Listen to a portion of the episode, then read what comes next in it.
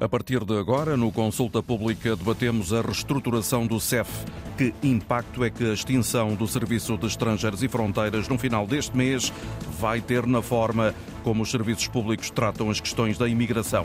Consulta Pública, edição da jornalista Eduarda Maio.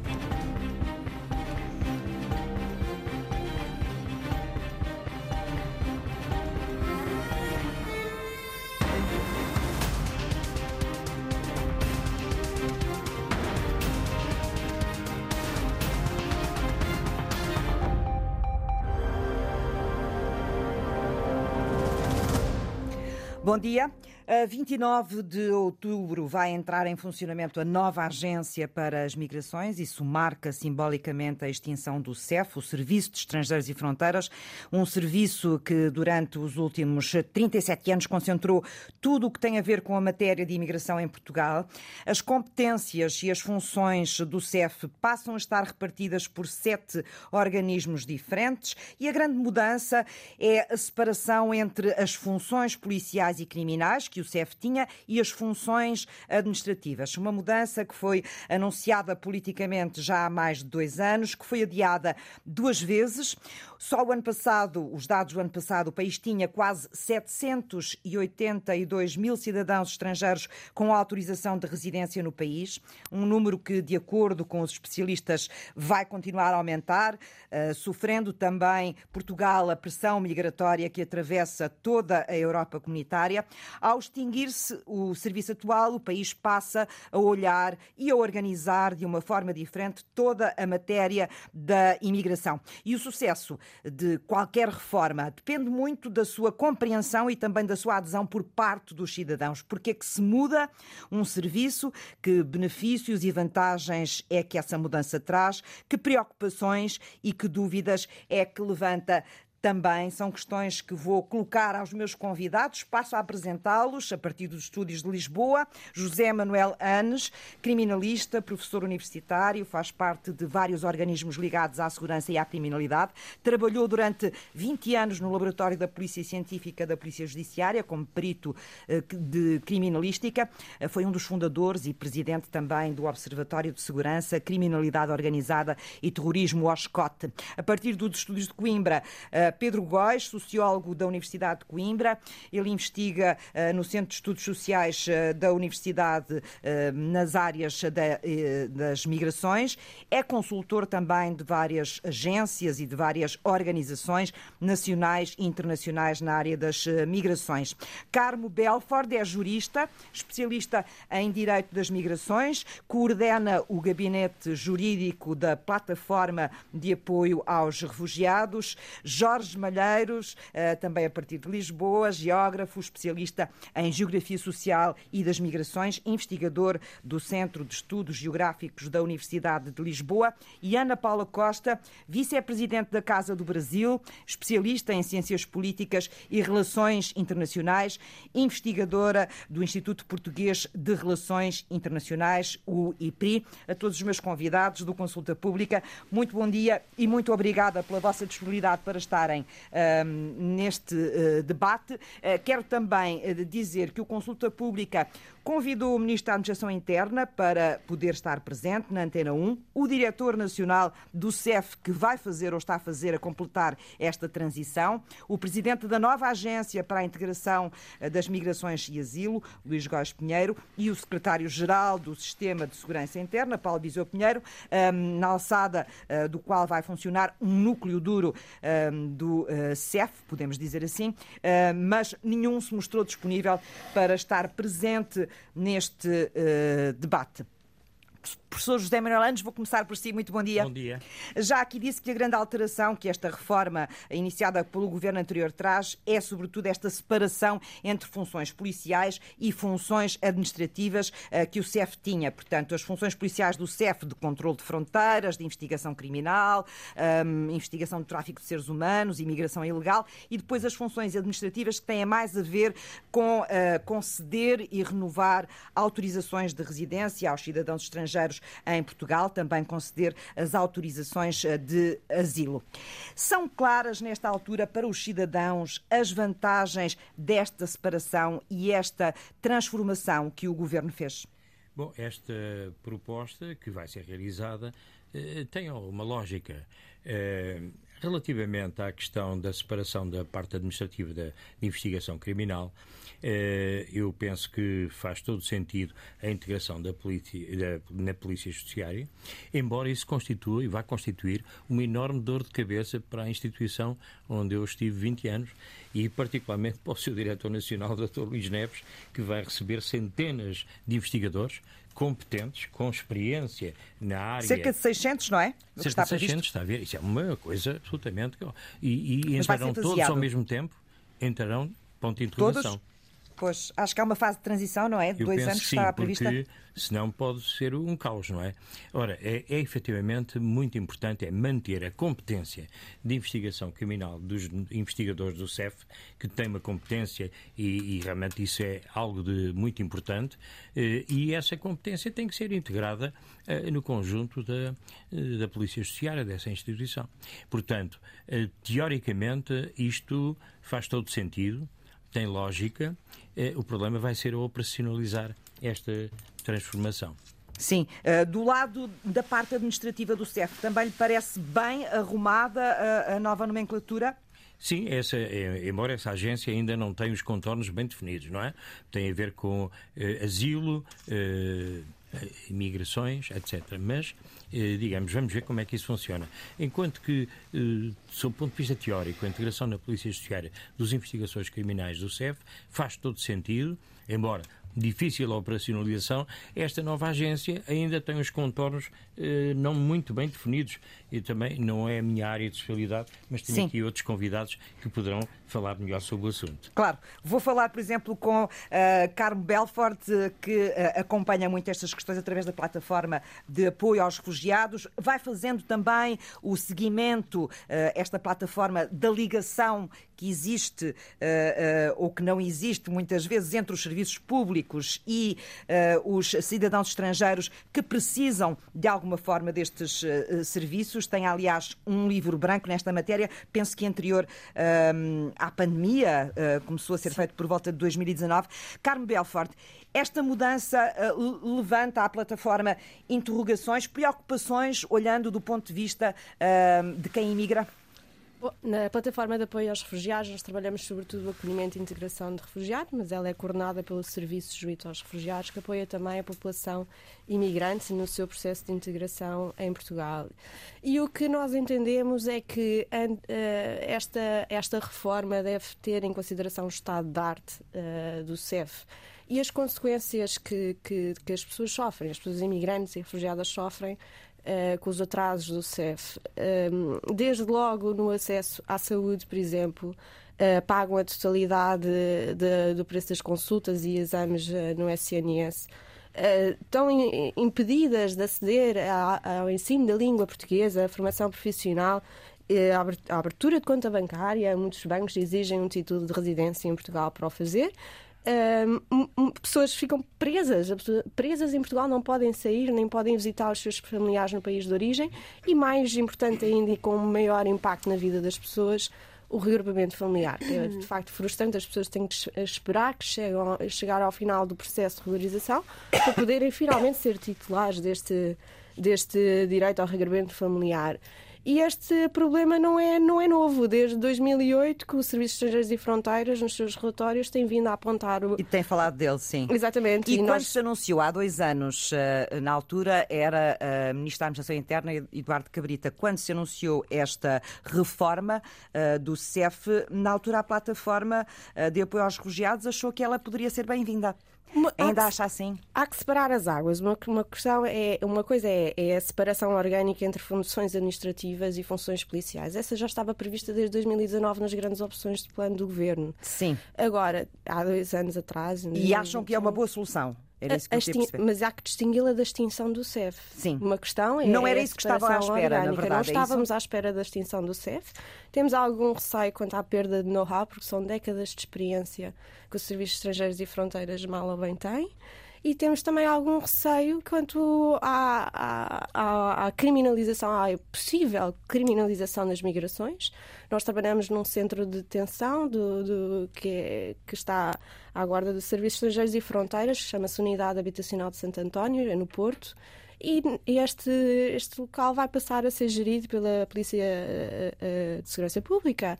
E nós temos algum receio que os imigrantes sintam que que, que, cometeram algum crime e, e, há que distinguir que migrar de forma regular ou irregular hum. é uma questão administrativa. Isso tem, isso tem a ver com a é percepção que existe. Exatamente, é? a própria percepção porque, que os imigrantes têm. Porque o CEF também tinha um, um, papel policial, não é? Exatamente. Sim, mas acha que esse impacto pode ser maior uh, com a PSP a assumir estas funções, é isso? Acreditamos que, que é possível que haja esse, esse risco. E, e, também estamos muito preocupados, obviamente, com, no, no, processo de transferência de funções administrativas para a nova agência, com os processos, hum. quantidade de, processos, de processos pendentes uh, atual. As informações Sim. veiculadas na comunicação social apontam para 270 mil uh, processos pendentes e são, as pessoas que não a resposta sabem... vai atrasar-se ainda mais a estas pessoas? Tememos que sim, porque há pessoas que já estão à espera há dois anos, três anos, no caso das asilo às vezes há cinco anos, e as pessoas não sabem o que vai acontecer. Exatamente. Ainda se sabe muito pouco sobre o funcionamento desta uh, agência, como é que ela vai funcionar. Ainda esta semana havia notícias uh, de pessoas que trabalham neste momento dentro do Serviço de Estrangeiros e Fronteiras que tinham dúvidas também em relação à forma, uh, nomeadamente como quem vai trabalhar nesta agência vai ter acesso, porque vai ter, vai ter que ter acesso a tudo que tem a ver com bases de dados de informação em relação a estrangeiros e como, essa como é que essa articulação ia ser feita. Pedro Pedro Góes, bom dia, obrigada por estar connosco, sociólogo da Universidade de Coimbra. Como eu disse no arranque do programa também, eh, investiga nesta área eh, das migrações. Eu gostava de ter eh, um, um, primeiro olhar seu para esta reforma e perceber como é que a encara, se de uma forma positiva e com que interrogações. Muito bom dia, muito bom obrigado dia. pelo convite. Cumprimento os meus colegas de painel. E... E de facto é uma excelente pergunta porque estamos ainda no vazio, não, é? não sabemos muito bem como como se vai estruturar esta mudança. Os dados que sabemos, como já foi dito anteriormente, a extinção do CEF causa uma preocupação pela perda de conhecimento que existia e também por o CEF ter uma visão holística sobre a migração que vai agora ser dispersa por várias outras entidades. Por outro lado, também causa alguma estranheza que, estando esta reprogramação da forma como gerimos as migrações no programa do PS já há vários anos, não tivesse sido devidamente preparada e hum, surge aos nossos olhos como algo desorganizado, com múltiplos adiamentos. Eh, estamos a dias da extinção do CEF e da reprogramação destas competências, mas não os próprios atores destes diferentes, destas diferentes instituições não sabem o que vão fazer, quando vão fazer. Temos nesta altura uma suspensão das manifestações de interesse que, no site do CEF, mas sem sabermos se elas vão recomeçar no dia 30 de outubro ou se vamos. Talvez ter... valha a pena explicar, porque nem toda a gente acompanha isto diariamente. Pedro Guais, o que é que são as manifestações de interesse que têm a ver com uh, cidadãos estrangeiros que chegam a Portugal têm que uh, preencher esse documento ou candidatar-se, digamos assim, dessa forma. Quer explicar? Sim, muito rapidamente. As pessoas que entram em Portugal e que depois de estarem em território português uh, decidem uh, permanecer porque encontraram um trabalho ou porque, por qualquer outra razão legal, decidem permanecer em Portugal. Normalmente iriam ao CEF e entregariam o seu processo para, para essa legalização acontecer desde que cumprissem todas as condições legais. Como o CEF tem estado em permanente atraso no, no processamento destes, destes processos, ao longo dos anos foi-se acumulando uma lista de espera e a solução foi criar um sistema, chamemos um sistema de senhas digital, que são Sim. estas manifestações de interesse, onde as pessoas se inscrevem e ficam a aguardar então a sua vez na lista de espera para serem chamados pelo CEF. Como a Carmo disse, nesta altura serão 270 mil pessoas que estão uh, nesta lista de espera, o que é, o que é de facto um, um número muito grande. Sim, São... E o que nos estava a explicar é que, uh, ainda antes do CEF ser extinto, deixar de funcionar, deixou de uh, receber mais pedidos desses, não é? O CEF deixou de receber porque deixou de ser competência do CEF organizar esses processos e tomar uma decisão sobre eles, uma vez que a partir do dia 29 deixa de ter essa competência Sim. e mas, sabe que até lá um não os consegue vazio, resolver. Administrativo até, não é? Há aqui, não diria um vazio, mas uma suspensão hum, de facto deste, deste procedimento, o que causa alguma angústia nos migrantes que, entretanto, chegaram e estão a aguardar uh, as decisões e nos que estão, entretanto, a chegar, porque uh, continuam a chegar pessoas com o interesse de aqui permanecer. Dizer que, uh, em termos da sociedade portuguesa, estes migrantes são necessários e, e, e, estão a ser bem acolhidos pelo mercado de trabalho e, portanto, não, nós não queremos parar este movimento de imigração para Portugal. Temos que procurar agilizá-lo e, até agora, na arquitetura do sistema, eu acho que estão definidas as competências das diferentes agências e dos diferentes intervenientes, mas eu diria que talvez falta aqui uma engenharia do sistema para percebermos como é que depois tudo isto começa a funcionar e não podemos perceber isto já com, com o processo em andamento de transição para estas outras agências. Uh, o facto de uma parte substantiva do conhecimento passar para a Polícia Judiciária significa que ele vai estar ausente, quer na Polícia de Segurança Pública, quer na GNR, quer na AIMA, que ficam uh, com a necessidade de contratar novos recursos, de os formar, de os preparar para este grupo específico que, que são os, os imigrantes com toda a sua complexidade, e isso hum, parece-me que não está a ser devidamente concretizado. Sim, portanto, pelaquilo que eu percebi, um, o facto de haver esta a reforma em si e o princípio da reforma pode ser benéfico. O que está a, a, a causar aqui problemas ou pode causar problemas é o processo, a forma como se está a fazer esta, esta transição, não é? E certo. todo o impacto que isso pode ter, sobretudo. Certo. Uh, Jorge Malheiros, bom dia. Muito obrigada por estar connosco também. Gostava de ter também o seu olhar sobre esta uh, reforma e tentar perceber, uh, do ponto de vista dos, dos migrantes, dos nossos estrangeiros que vivem em Portugal, que são uma comunidade cada vez maior, que interrogações é que tudo isto pode levantar e que problemas de confiança pode levantar, alguns dos quais o Pedro Guai já referiu aqui. Bom dia, bom, bom dia. dia. Aproveito para cumprimentar a Eduarda no Porto, Pedro em Coimbra e os meus colegas de mesa. Uh, começava por uh, algo que acabou de dizer. Eu, eu, creio que no plano dos princípios, e acho que estamos todos mais ou menos de acordo, pelo menos pelas intervenções que foram feitas até agora, no plano dos princípios a reforma é positiva. Separar, aliás. O que é que é positivo na reforma? É isso, é, isso que ia explicar. Na maioria dos okay. países europeus, diria eu, há uma separação foi por isso que começámos de resto esta, esta conversa. Há uma separação entre as componentes de, digamos assim, securitárias e policiais que lidam com a imigração, a imigração irregular, o tráfico dos seres humanos, o controle das fronteiras e as componentes, digamos assim, administrativas e que depois têm a ver com uh, a própria integração dos imigrantes. De resto, é bom dizer que é verdade que o CEF, concentrou dois tipos de tarefas, tarefas administrativas e tarefas policiais, mas é naquilo que os investigadores chamam a gestão dos fluxos migratórios.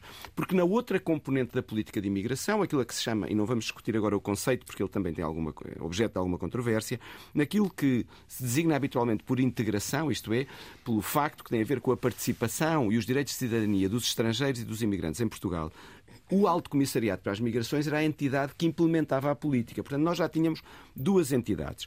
O que acontece é que o CEF misturava esta função securitária com a função administrativa. Ora, isto dava a ideia, e daí a componente que me parece positiva, dava a ideia de que a questão dos fluxos migratórios era essencialmente uma questão de polícia e uma questão securitária, quando é, sobretudo, uma questão que tem a ver com aspectos como uh, o emprego, o estudo, a participação social, uh, a família, a presença no contexto da sociedade portuguesa. Uhum. Os processos de integração, não é? Destas e, pessoas. O, neste caso, os processos de chegada a Portugal Sim. e as condições de chegada e depois de integração. A integração já estava separada no Alto Comissariado. Exatamente.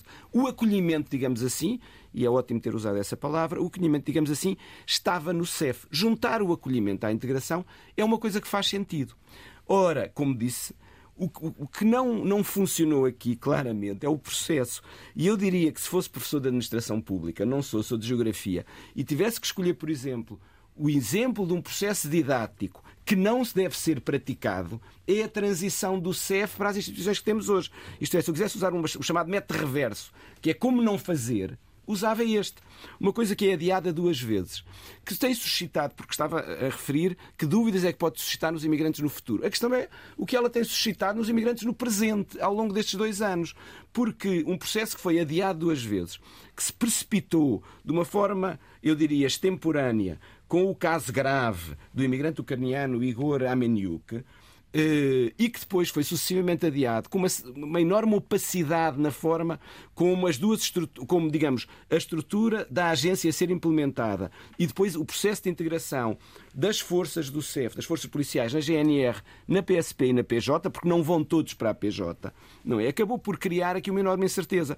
E ainda por cima, num momento pior para isto acontecer, que é logo a seguir à pandemia, nós temos um crescimento significativo das migrações.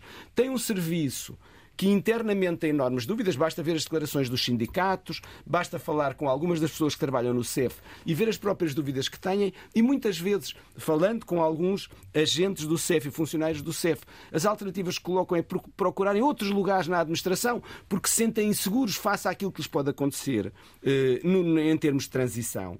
E, portanto, neste, neste quadro, o que, o, o que aconteceu foi criar uma enorme incerteza nos imigrantes, nos funcionários. Com uma pressão migratória enorme, o resultado é inevitável. Haveria sempre atrasos, mesmo que nós estivéssemos nesta situação de transição. Nesta situação de transição mal conseguida, os atrasos só podem ser, passa a expressão, enormes. Sim. E, portanto... Atrasos e dúvidas e confusão que se misturam também, não é? De claro. como é que as coisas vão funcionar. Isso cria novas angústias. Absolutamente, absolutamente.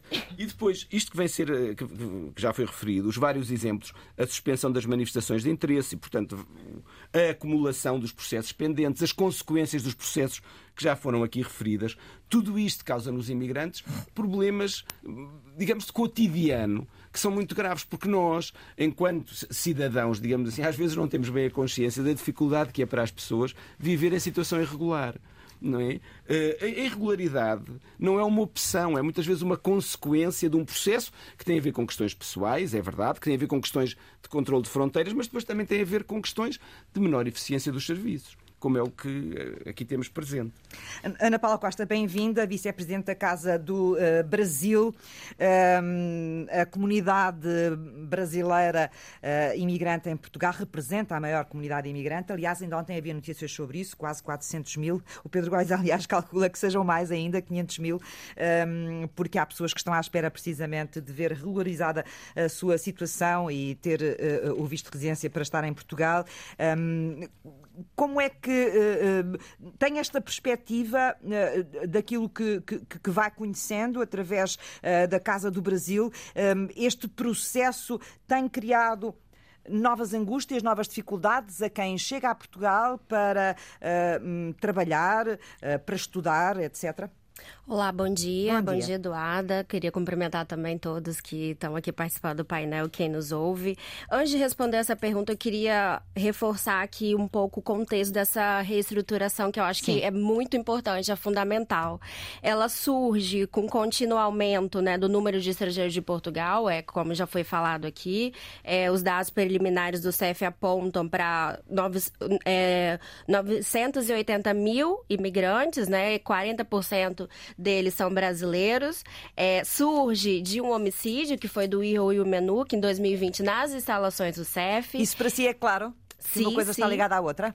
Eu digo o contexto, né? Uma sucessão de acontecimentos sim. e a mudança surge nesse contexto.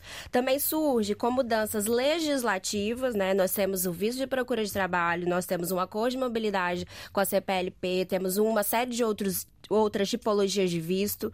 Temos também um aumento de pedido do número de asilo, né, aqui em Portugal, de, e de proteção temporária. Temos guerra da Ucrânia, né, que, que é um fator recente que pode justificar isso, e outras complexidades normativas que estão relacionadas ao nível da, das exigências da União Europeia, nomeadamente com as condições de entrada e de residência de estrangeiros em Portugal. A, a extinção do CEF, né, e essa reestruturação, ela surge desse contexto, que é um contexto complexo, sem contar da pandemia, que já foi falado aqui, né, e também numa mudança de paradigma da política migratória, que é positiva. É, essa separação da parte policial e da parte administrativa é fundamental porque imigração não é um caso de polícia, portanto, não faz sentido o imigrante que precisa renovar sua autorização de residência vá a uma polícia para fazer essa renovação. Um português não vai a, a uma polícia, por exemplo, quando tem que renovar o seu cartão de cidadão. Então, são questões documentais, são questões administrativas, faz todo sentido separar essa parte, bem como a parte da integração. Agora, há outras questões e essas questões estão relacionadas à forma como essa separação de competências está sendo feita nesse momento e também com a extinção do CEF.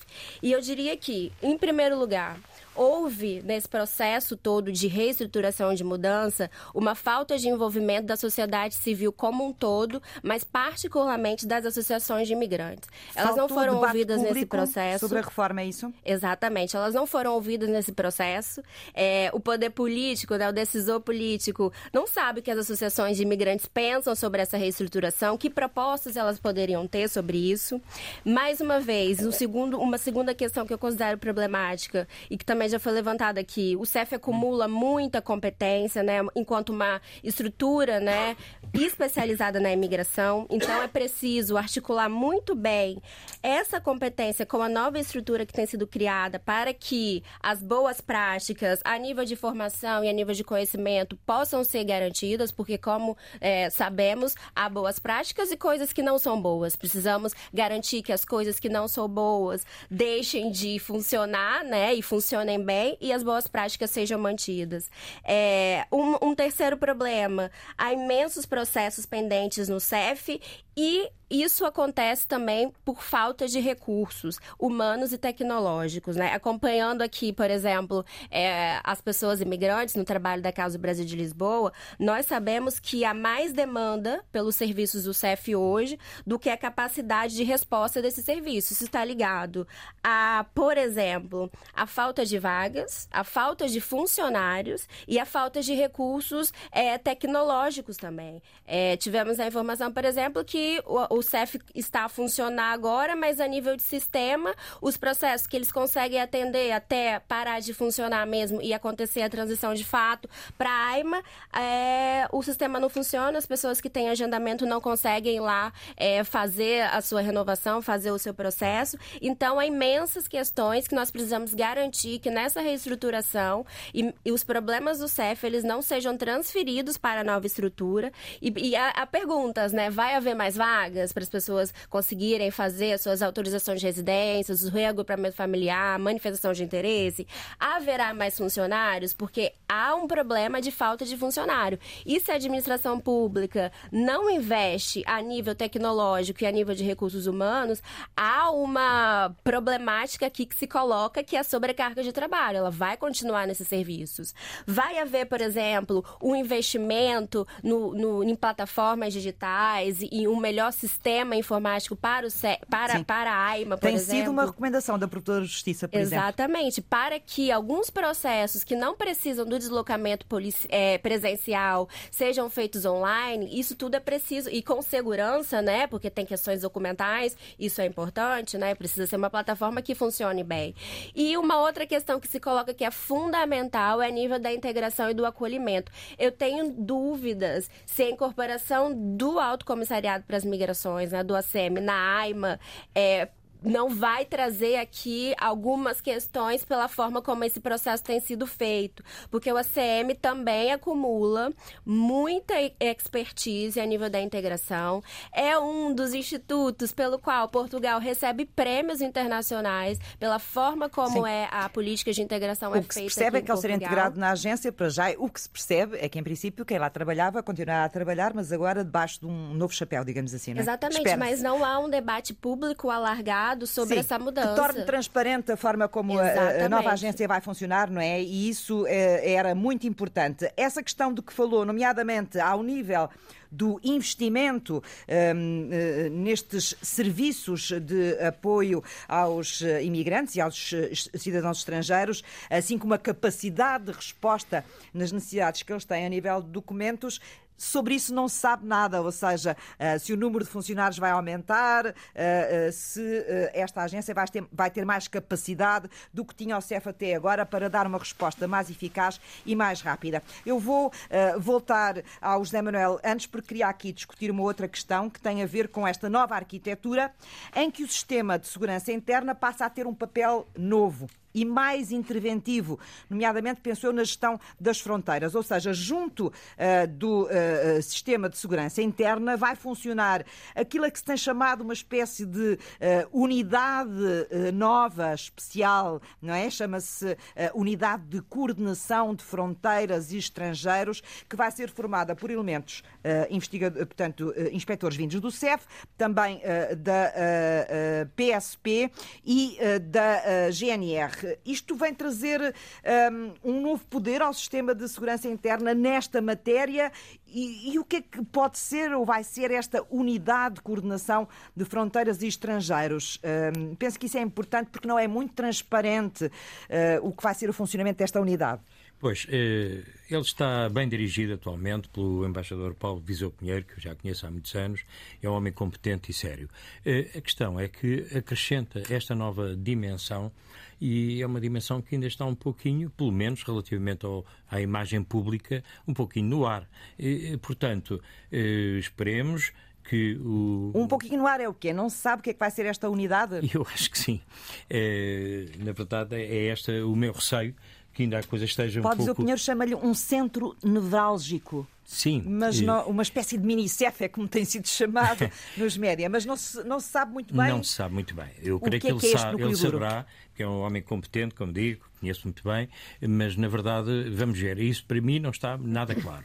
Uh, e, e, de facto. E como é que se vai articular este núcleo depois também com a PSP, com, com a GNR, exatamente, com a Polícia Judiciária, claro. não é? Ora bem, uh, eu gostava era só de insistir numa questão que já foi aqui mencionada uh, várias vezes, é que não se pode confundir o fenómeno migratório com o crime.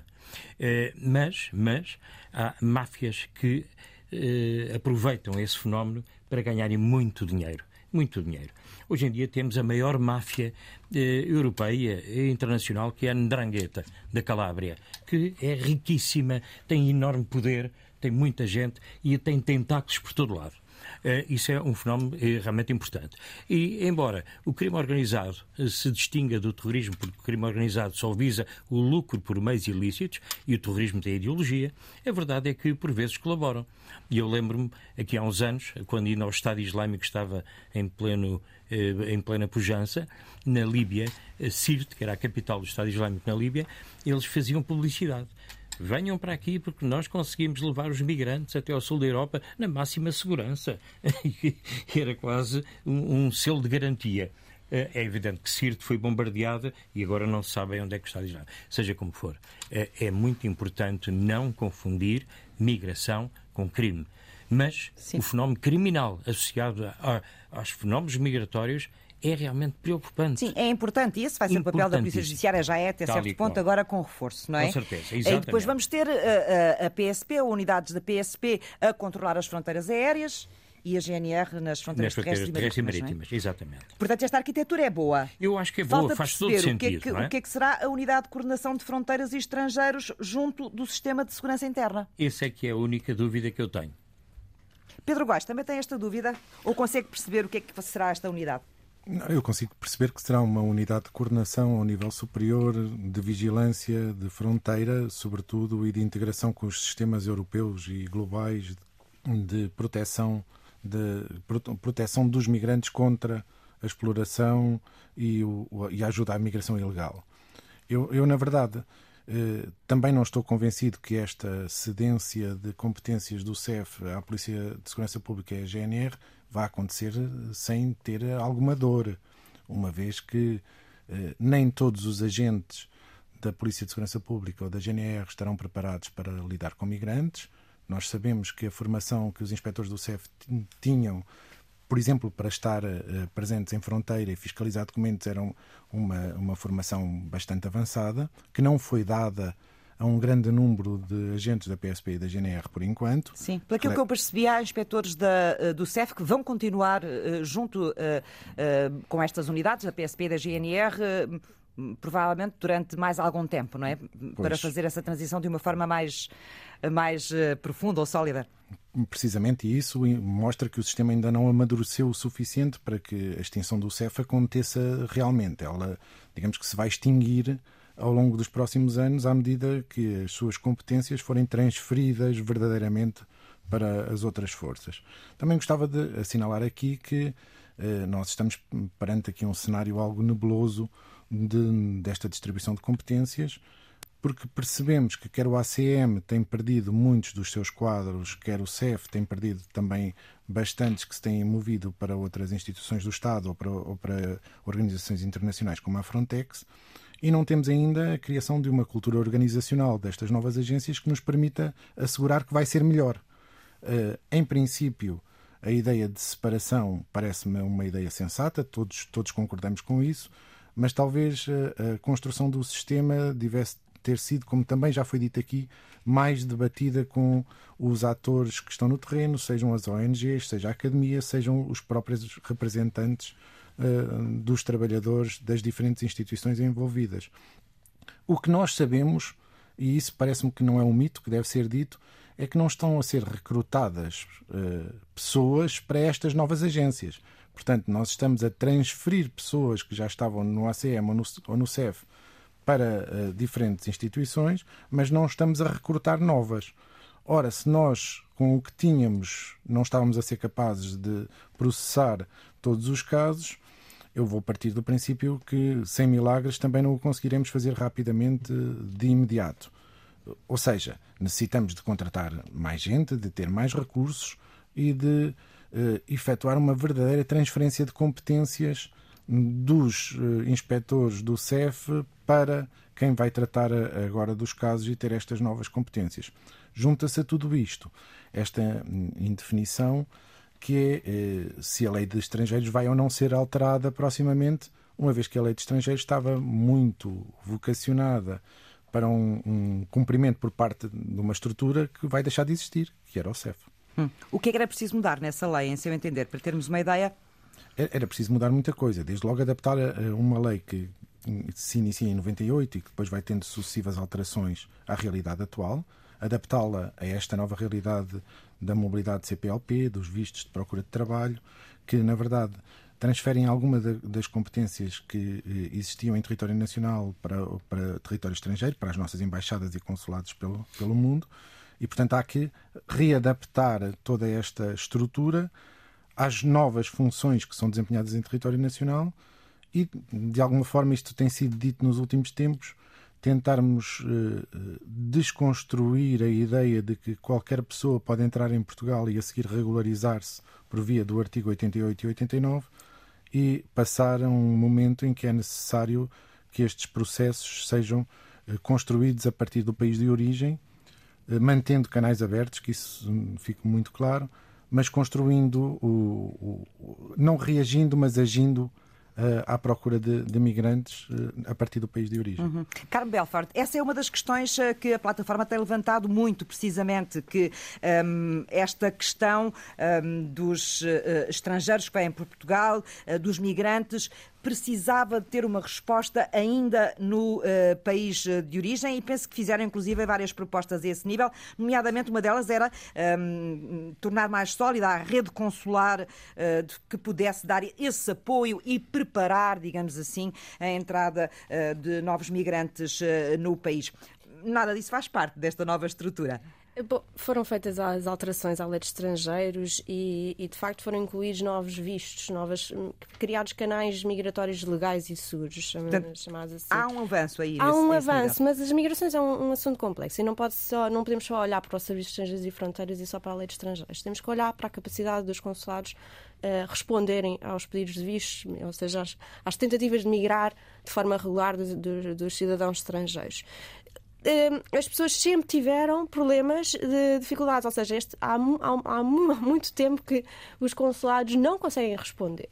Em, há, pelo menos em 2018 começou a ser discutida uma alteração à lei de estrangeiros que vai permitir uma exceção. A regra para as pessoas em casa eh, é as pessoas virem com visto correspondente à autorização de residência que vêm pedir depois aqui em Portugal. Só que esta regra é muito difícil de cumprir para as pessoas, especialmente para as, para migrações menos qualificadas. Isto significa que a maioria das pessoas. Mas é difícil de cumprir porquê? Para percebermos. Porque os consulados não têm funcionários suficientes, os processos são altamente burocratizados e, e complicados, ou seja, é preciso muito, muita burocracia para se conseguir um visto, antes destas alterações à lei de estrangeiros, e, e isto tornava, isto fazia com que as pessoas que não conseguiam aceder aos consulados recorressem a esquemas ilegais que se apresentavam como mais vantajosos e mais rápidos às pessoas e que, e que, se, e que lucravam muito sobre não só com a vulnerabilidade que as pessoas se encontravam, mas também com as fragilidades do sistema migratório português. E isto fez com que uma, uma coisa, um, um, uma, alteração que era suposto ser uma exceção se tornasse na prática uma regra. Isto fez com que as pessoas entrassem muito em Portugal com, sem uh, um visto correspondente. E, e, e, aí é que começou a crescer exponencialmente o número de manifestações de interesse que o CEF não conseguia dar resposta. A questão que nós colocamos hoje em dia é quantas destas manifestações de interesse eh, estão, eh, estão completas nos seus documentos, porque também há questões que têm a ver com a própria plataforma do Serviço de Estrangeiros e Fronteiras, que permite a, a submissão de manifestações de interesse sem que as pessoas submetam todos os documentos que são, em teoria, necessários para que o processo de, o processo de regularização um, continue, porque a manifestação de interesse, como o nome indica, é só uma manifestação de interesse em pedir autorização de residência. A pessoa só pede no momento em que é chamada pelo CEF para agendamento. E se o CEF tem estes processos todos pendentes, uh, entupidos uh, sob análise, não vai conseguir chamar de uma forma tão célere as pessoas para se regularizarem.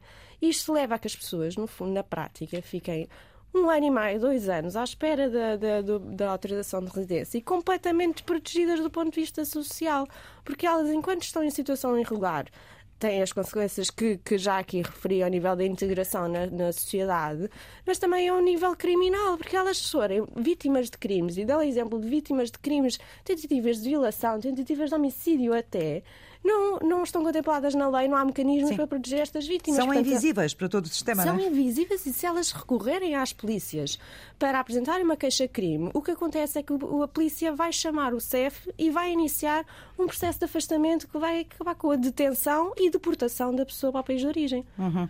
Jorge Malheiros, eu sei que vai ter que nos deixar daqui um bocadinho, não é? Não é vai poder ficar connosco na, na, última hora, mas eu gostava de ter algumas notas suas sobre aquilo que conversámos aqui até agora ou outras que queira deixar antes de me despedir de si e continuar a conversa ah. com os meus outros convidados. Certo. Então, uh, primeiro uma coisa sobre o passado, um pouco fazendo uma síntese do que foi dito aqui. O passado, isto é o que tem a ver com o processo. Eu creio que o processo devia ter sido claramente menos precipitado, mais participado e mais transparente. Eram três condições fundamentais para que ele pudesse funcionar melhor. Isto depois liga-se, agora já olhando para o futuro, a um aspecto fundamental, que é este da transparência, que é como é que vamos agora, como é que vamos sociedade, mas sobretudo como é que vai o governo, uma vez que é um papel que lhe compete, como é que o governo vai comunicar este processo de, transição à sociedade civil em geral, porque todos de alguma forma temos a ver com isto e isto interessa-nos porque os migrantes fazem parte da sociedade portuguesa e, portanto, o, a, a, forma como lidamos com os, os, migrantes em termos de acolhimento, de integração, eh, os problemas que eles têm são problemas que depois nós acabamos também por partilhar. Eh, e, portanto, como é que se comunica isto em geral à sociedade portuguesa e como é que se mostra que esta reforma, no fim do dia, como às vezes costuma dizer, é positiva?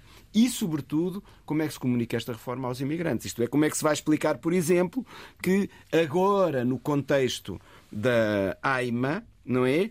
Os processos vão ser a despachados. É a agência. É a agência, a agência, exatamente. A agência para as migrações. Como é que os processos agora vão ser despachados mais rapidamente. Que ganhos é que vão ter em termos do esclarecimento das suas dúvidas, por exemplo? E isso leva-nos ao segundo aspecto, que já foi aqui referido, que é como acontece com outros setores da administração pública portuguesa, o CEF e provavelmente a agência lidam neste momento com falta de funcionários. e reforçar os funcionários é aqui um aspecto fundamental, porque senão melhora-se, digamos assim, a componente organizacional, mas como a componente organizacional melhorada não tem os recursos para cumprir a nova organização, os problemas atualmente existentes vão se manter e potencialmente agravar-se.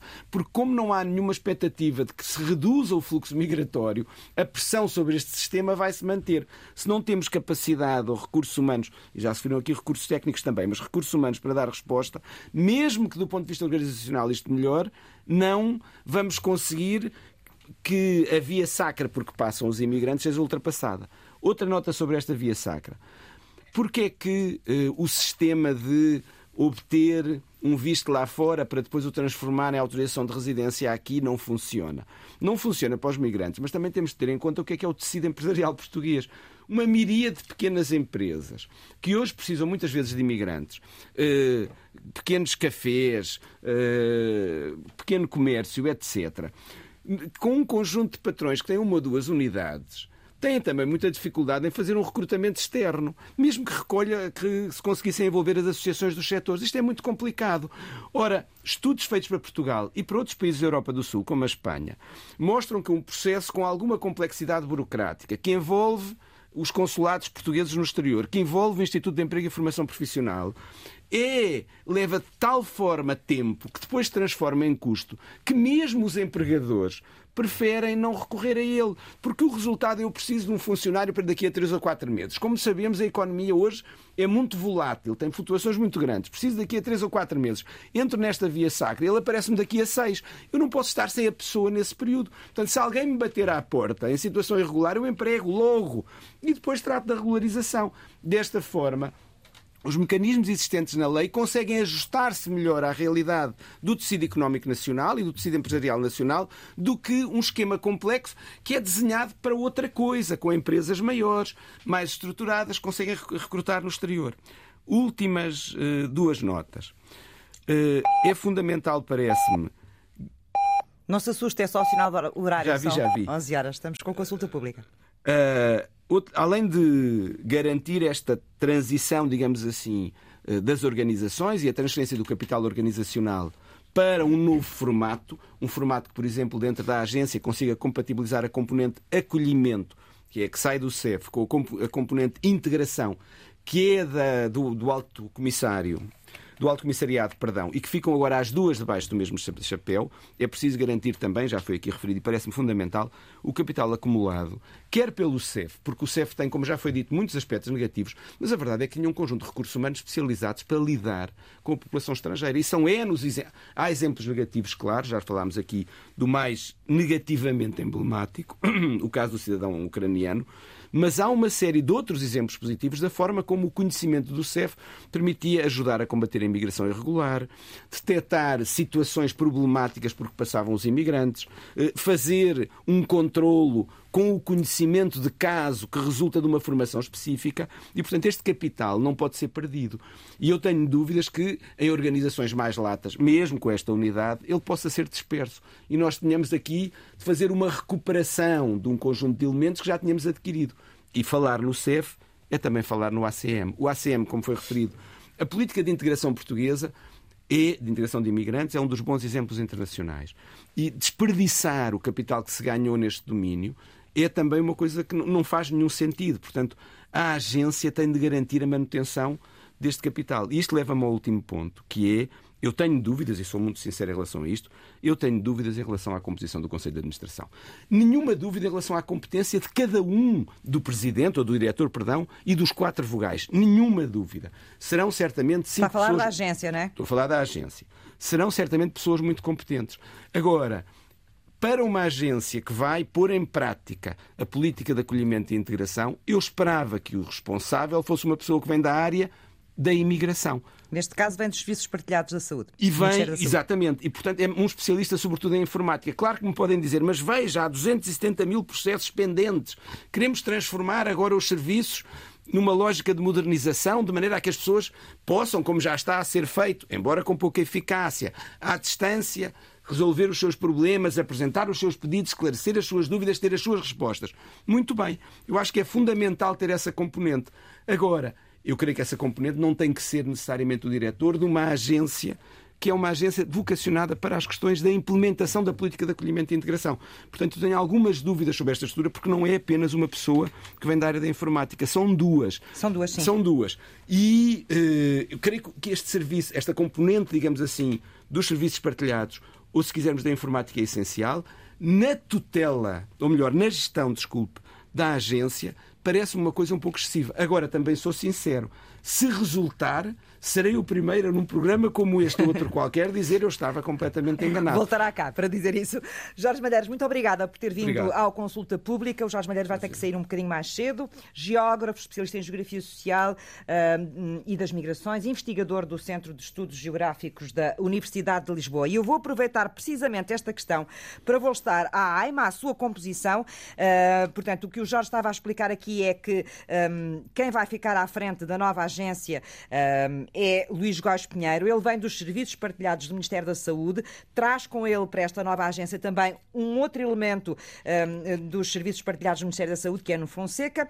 Depois vamos ter Sónia Pereira, também neste núcleo, a gerir uh, a agência uh, uh, que liderava o Alto Comissariado para as Migrações e temos também depois alguém que faz a ligação com a nova tutela desta agência, porque a AIMA vai ficar um, na tutela da Ministra dos Assuntos Parlamentares uh, e, portanto, há aqui um elemento de ligação, uh, Ana de Oliveira Monteiro, uh, que até agora era adjunta do gabinete de Ana Catarina Mendes. Olhando para esta arquitetura da AIMA, um, eu gostava de perceber, Ana Paula Costa, se também tem dúvidas em relação a este núcleo duro, digamos assim, que vai gerir a nova agência e às suas competências em matéria de migrações e juntar uma outra questão que tem sido muito levantada pela Provedora de Justiça, que é uh, o acolhimento, uh, por um lado, e uh, a questão, digamos assim, de tudo o que tem a ver com autorizações, tudo debaixo deste mesmo chapéu, desta mesma casa, que é a nova agência. tem dúvidas sobre isto? É o melhor caminho? É, faz falta, sem dúvida alguma, uma pessoa que veio da área das migrações para fazer parte da direção da agência, nomeadamente né, da presidente do, do conselho diretivo da agência. Também há um né? elemento que foi do CEF, que foi sim, diretor sim, nacional sim, junto do CEF, esqueci-me de dizer. para dirigir uma agência, enquanto sim, para dirigir mesmo. do conselho diretivo, né, pessoa que, que dirige, orienta, fazia muita diferença e era muito importante que viesse uma pessoa da área das migrações sem fazer aqui juiz de valor ou juiz de causa das competências do presidente, porque não é essa a questão, não é? É, é, é especialista em outras matérias. Mas também queria dizer que também faz alguma falta, e aqui é fundamental, não haver nenhuma representatividade de uma pessoa imigrante parte da composição da agência. Nós não temos aqui nenhuma pessoa imigrante. O que era diferente no caso do Alto Comissariado para as Migrações, né, do ACM, que nas vogais, né, nas pessoas que faziam parte do vogal do ACM, havia representatividade de pessoas imigrantes, que faz toda a diferença na forma como as discussões são feitas, na orientação das políticas e, de, e das medidas, né, da, do instituto, né, dessa nova agência. E aqui eu penso que perde-se muito por, por um lado, não ter uma direção ou uma, uma diretoria, né, presidência da diretoria da agência que venha com uma expertise, experiência da imigração. E por outro lado, por também não haver representatividade de pessoas imigrantes no vogal, né, nas vogais da hum. composição da agência. O que é que tem? Uma agência talvez mais distante? Da mais comunidade distante do terreno. Migrante. Que de fato é onde as, as pessoas chegam para poder dizer de tudo que está acontecendo na área da integração. Se tratando de uma, de uma agência que vai trabalhar com a integração e com o acolhimento. Faz falta de ter uma pessoa é, da, da imigração e também imigrante, por quê? as pessoas imigrantes são aquelas que conseguem comunicar melhor sobre os seus problemas, sobre as suas questões. Né? E ter essa representatividade é importante, porque, por exemplo, ninguém conhece também as questões como quem passa por elas, Exatamente. não é? Quem tem que as enfrentar no dia a dia. E no trabalho associativo, nós temos a experiência de muitas vezes antecipar o problema. É no terreno que os problemas começam a acontecer, começam a ser falados e muitas vezes só vai chegar na esfera política quando aquilo já se torna uma grande complexidade ou já tem muitos casos. Então é muito importante nesses espaços de decisão e de construção de políticas, ter as pessoas que são o alvo da política, né? São, são aquelas que vão receber essa política. Isso é fundamental. A gente tem que falar de representatividade na construção e na implementação das políticas públicas, porque isso é uma forma também de garantir a sua efetividade e o seu sucesso. Depois, há questões que me preocupam também com, com os direitos dos imigrantes de forma geral, porque há expectativas né, jurídicas e de vida legítimas por parte das pessoas imigrantes, que é, nomeadamente, ter uma autorização de residência no limite, né? E também conseguir ser integradas de forma satisfatória, de forma positiva aqui em Portugal, seja no trabalho, seja na saúde, como já foi falado aqui, né? E nesse período de transição, é, há uma lacuna de expectativas, né? E há, há aqui grande ansiedade por parte das pessoas imigrantes a respeito de como vai ficar a sua vida e de como vai ficar a sua situação administrativa, sua, sua situação jurídica e legal. Isso é fundamental de ser falado. Que entra também nessa parte do acolhimento e de estar tá tudo junto, né? Na, na parte documental, de autorização de residências. Mas essa é uma questão que gera expectativa justamente por nós não sabermos, não temos nenhuma informação de como isso vai funcionar na prática. Hum. a questão uma... da comunicação, que se é... falava aqui ainda há pouco, era muito importante, né? que ela fosse simples, direta e transparente, de forma a que as pessoas sentissem confiança no sistema. Sim, e que e percebessem o que, é que vai acontecer um com elas. Pelo menos de planeamento de como essa mudança vai ser feita para comunicar Sim. às pessoas interessadas no limite dos imigrantes. Exato. Podia haver até uma campanha, atores. não é? A explicar Exato. pequenas coisas simples Exatamente. que não existiu. Provavelmente já não os atores, o CEF, é, a, o ACM, né, os funcionários públicos de forma geral, porque nós nem falamos das conservatórias, né, que também vão estar nesse Exatamente. processo. Então, era importante haver um programa de planeamento que, pelo menos, não precisa de ser detalhado, porque nós sabemos que essas questões também vão ser resolvidas e vão ser colocando-se no, vão ser colocadas no dia a dia também. Mas, pelo menos, com é, é pontos que conseguissem orientar a informar as pessoas, porque isso gera ansiedade, isso gera expectativas legítimas por parte do, do, do funcionalismo público, por parte dos imigrantes, por parte das associações e por parte da sociedade como um todo, porque a imigração, ela faz parte da sociedade portuguesa, é uma característica da sociedade portuguesa e que, no limite, envolve todos nós, né? São questões, mais uma vez, Sim. algumas questões são transversais Mas a, a forma nós. como foi construída esta agência, como em princípio se vislumbra que ela vai funcionar? Considera que pode haver em relação àquilo que era, por exemplo, uh, o acolhimento, uh, pode haver retrocessos em termos uh, em matéria de direitos humanos? Se olharmos para isto na perspectiva dos direitos humanos ou, ou está confiante que não?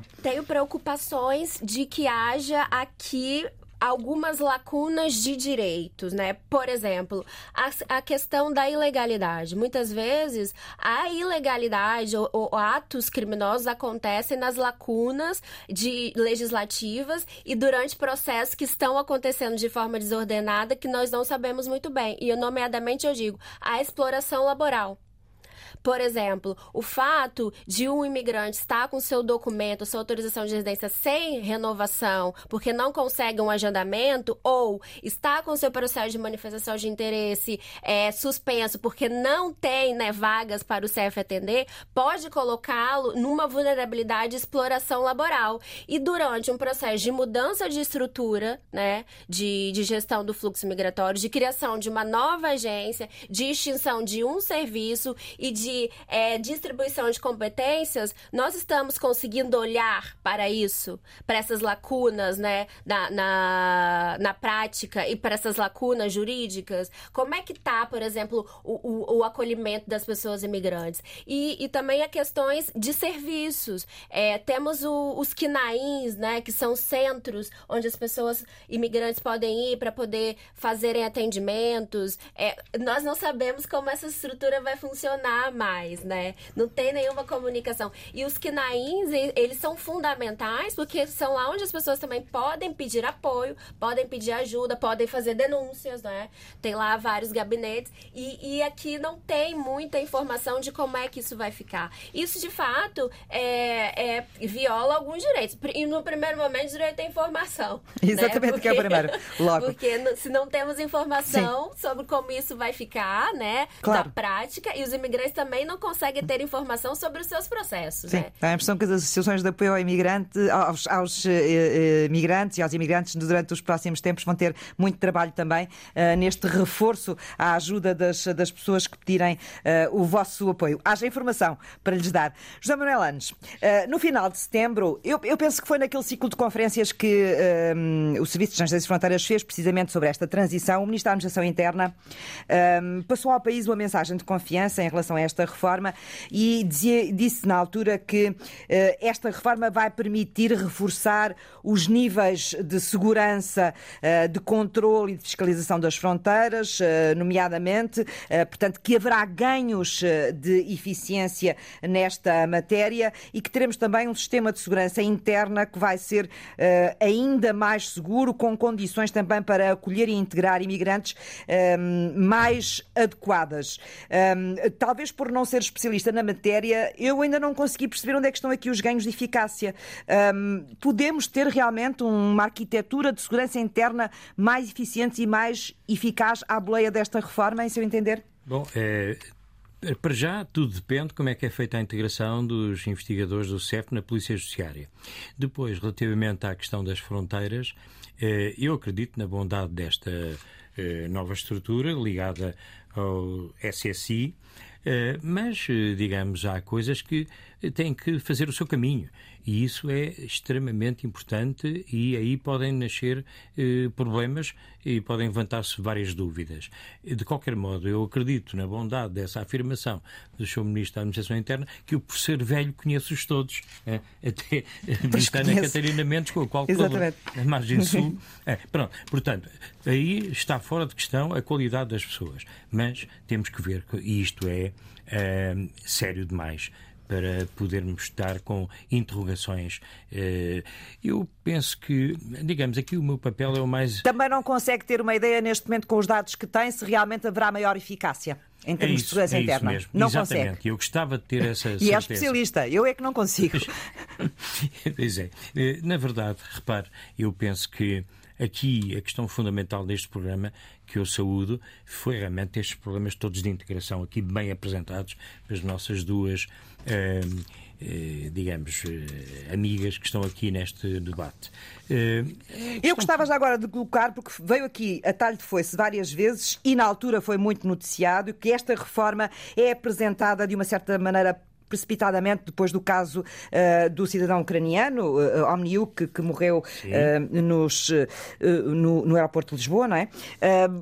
Acha que as duas coisas estão ligadas? Ou seja, que houve aqui politicamente uh, um avanço talvez mais rápido, ainda em cima do joelho, com esta matéria, uh, muito por força desta situação? Ou não liga de maneira nenhuma as, as duas situações? Infelizmente, levamos. Uh somos levados a pensar que há uma ligação entre as duas situações. É, de facto, já haveria, eventualmente, uma ideia de transformação do CEF, mas que foi precipitada por esse acontecimento dramático que não pode ser explicado. É uma coisa absolutamente inacreditável como é que isso ocorreu, essa morte eh, nas instalações do aeroporto de Lisboa. Enfim, eh, na verdade, eh, eu penso que isso terá sido um catalisador para acelerar uma reforma que já estaria enfim, eh, em gestação na mente dos políticos. Eh, eu penso que a reforma pode ser positiva, pode ser positiva, mas, eh, digamos, temos de ter cuidado e há umas áreas de incerteza que ainda não estão bem esclarecidas. Para si, quais são as principais? Bom, é a questão dos, das fronteiras. É a questão das fronteiras. Depois também é a questão de, de todo o sistema informático do CEF, para onde é que ele fica? Fica todo na Polícia Judiciária ou fica metade na Polícia Judiciária e metade nos, na nova agência? Isto é extremamente importante, porque aí esta eh, digamos, unidade informática do CEF é extremamente importante e que realmente tem que ser preservada e posta, naturalmente, à disposição dos investigadores e também da nova agência. Que tem logo um problema à partida, é que quem trabalha na nova agência não tem formação policial, não tem formação muitas vezes para ler estas bases de dados e para poder é. interpretá-las da melhor maneira. É. E agora deixou de ter ao lado os investigadores do CEF. Claro, que têm uma grande competência, uma grande experiência nestas áreas. É preciso Isso dentro também... do CEF era feito de uma forma hum, em parceria, não é? E agora sim, deixa sim, de ser. Exatamente. E, portanto, isso aí tem que haver uh, um aproveitamento de, dessa competência e dessa experiência dos investigadores do CEF e, uh, digamos, essa uh, essa competência, essa experiência associada a, a, todo o sistema informático e à base de dados é muito importante. Isso é precioso precioso para a segurança nacional e para a defesa dos imigrantes. Quando nós vemos, ah, eh, só pensam na segurança. Não, mas é que se nós eh, realmente atuarmos sobre as máfias, estamos a defender os imigrantes. É preciso termos essa noção. Uhum é um lado importante também. É verdade. Uh, Carmen Belford, gostava também de ouvi-la sobre as preocupações neste momento que a plataforma tem em relação àquilo que falta definir, nomeadamente em relação à forma como a agência uh, vai uh, funcionar e a capacidade que terá para dar respostas que sejam, na verdade, mais eficientes do que aquelas que o CEF dava, porque se, se não fosse assim, claro. não valeria a pena a reforma, não é? E o esforço. Bom, desde logo na forma de, como os migrantes e refugiados cedem aos serviços do CEF, não é? Porque nós, nós só temos dados e estatísticas sobre aqueles que de facto conseguem aceder a este serviço, mas todos aqueles que não conseguem estão de fora e nós não sabemos nada sobre os indicadores de integração destas pessoas. Portanto, desde logo, a maneira como, como é que o CEF vai chegar às pessoas. Falou-se aqui da comunicação com, com, com a população imigrante e refugiada desde logo o call center do CEF, que vai, eh, foi anunciada já um processo de reforma deste modelo de atendimento que, ah, apesar de ter sido já anunciado em dezembro uh, do ano passado, ainda hoje aguardamos novidades sobre este hum. assunto. Não tem informações ainda de como é que vai funcionar? Não, falou-se de uma plataforma online que evitaria as ligações eternas aos serviços estrangeiros e fronteiras. Nós conhecemos pessoas que estão uh, dias, semanas, meses seguidos, não fazem outra coisa, estão sempre em constante ligação uh, com, com, recurso a aplicações uh, no telemóvel, porque é impossível comunicar com os serviços estrangeiros e fronteiras. Nós, associações, temos canais privilegiados de, de, de comunicação com o CEF que, ao início, funcionavam e que, neste momento, não, não nos respondem. Nem sequer respondem a dúvidas sobre erros da plataforma ou erros de, de informáticos. Não, é o silêncio absoluto. E já têm novos pontos de comunicação com a nova agência? Não. Não, ainda, ainda um, será um processo ainda por, por construir. Mas também há outro tema que ainda não foi falado. E já se falou aqui várias vezes do, do cidadão ucraniano Igor Omeniuk, que, que, que faleceu às mãos, à guarda do Estado português num centro de instalação temporária no aeroporto de Lisboa. Muitas das pessoas nem sequer sabiam desta realidade antes deste lamentável uh, episódio. Associamos naturalmente o, o aeroporto a viagens de turismo, lazer, a encontros com a família, a momentos bons, não é? E nunca pensou pela cabeça dos portugueses e entrou uma, e foi uma realidade que entrou de uma forma muito bruta e crua na, na, na, no dia a dia dos portugueses é a existência destes espaços de detenção que no fundo retêm pessoas que não cometeram nenhum crime uh, em Portugal durante no máximo de 60 dias. Ora, nós este episódio que não, creio que não esteja na, causa do processo de, de, de, reforma do CEF, mas de certa forma concordamos que pode ter acelerado e despoltado este processo de, de, de extinção, uh, infelizmente não, não, não despoltou também uma discussão sobre o próprio espaço de detenção e porque é que aquela pessoa estava detida no centro de instalação temporária no aeroporto de Lisboa. Primeiro, porque ela não conseguiu um visto ou não tentou um visto sequer no consulado respectivo, não é? Portanto, ela veio de, alegadamente de forma irregular uh, para Portugal, foi recusada a entrada. E uh, na, neste espaço de detenção não existe nenhum ONG em, em, regime de permanência, como existe no centro de instalação do Porto, onde nós, onde nós a OIM, os médicos do mundo, estão presentes e apoiam uh, cinco dias por semana, uh, das nove às, às seis, as pessoas e que apoiam, sabem que, número um, sabem o que acontece nesse espaço de tensão. São, são uma espécie de mediadores, não é? Quase. Mediadores, exatamente. E cumprimos uma, uma função humanitária primária do CEF nestes espaços, que é tratar as pessoas de uma forma digna. Agora, o que é que vai acontecer estes espaços? Vão ser celebrados protocolos com associações? Vão, vai estar alguém em defesa destas pessoas? Já tentaram levantar essas questões? Ah, nós... Junto de tela para tentar perceber uh, como é que as coisas vão funcionar ou ainda não? Bom, ainda estamos uh, em, a tentar uh, voltar a retomar este assunto. Sentimos que há vontade política de, de continuar, pelo menos no, no, no centro de, de uh, do Porto, mas desde 2010 que Uh, não, não, sabemos, nem, não sabemos, não conhecemos a vontade uh, política para replicar este protocolo neste, neste, nestes espaços dos aeroportos de Lisboa, que, sobretudo de Lisboa, que é o que recebe mais pessoas. Uhum.